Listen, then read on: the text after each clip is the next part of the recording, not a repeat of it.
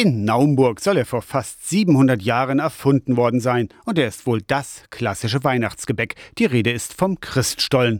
Mit seinen ein bis zwei Kilo Gewicht etwas kleiner als ein Neugeborenes, aber wie ein Neugeborenes kann man den Stollen im Arm halten. Das Gebäck soll tatsächlich auch das Christuskind symbolisieren.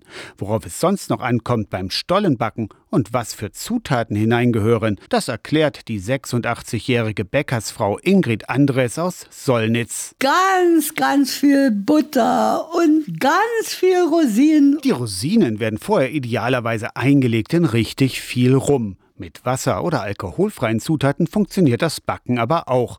Außerdem gehört hinein Mandeln auf alle Fälle, Zitronat, Orangeat, das gehört rein. Mehl, Zucker und Butter zu einem schönen Hefeteig kneten. Und dann macht man ja erst die Zutaten rein, dass man die nicht kaputt macht. Dann einen Leib formen. Dann haben wir am liebsten die Stollen geschnitten und nicht geklappt. Geklappte Stollen sind trocken. Heißt also eine Furche in den Leib schneiden oder drücken, dann backen und danach kommt wieder Butter ins Spiel, sagt die 86-jährige Ingrid. Wenn die Stolle gebacken ist, dann muss ganz viel Butter darauf, warme Butter und erstmal Kristallzucker.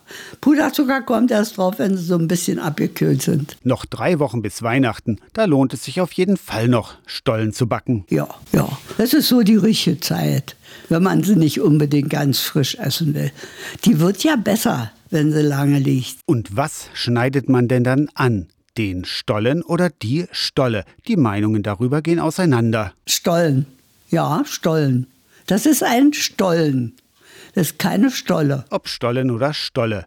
Viel Vergnügen beim Backen und guten Appetit. Aus der Kirchenredaktion Torsten Kessler.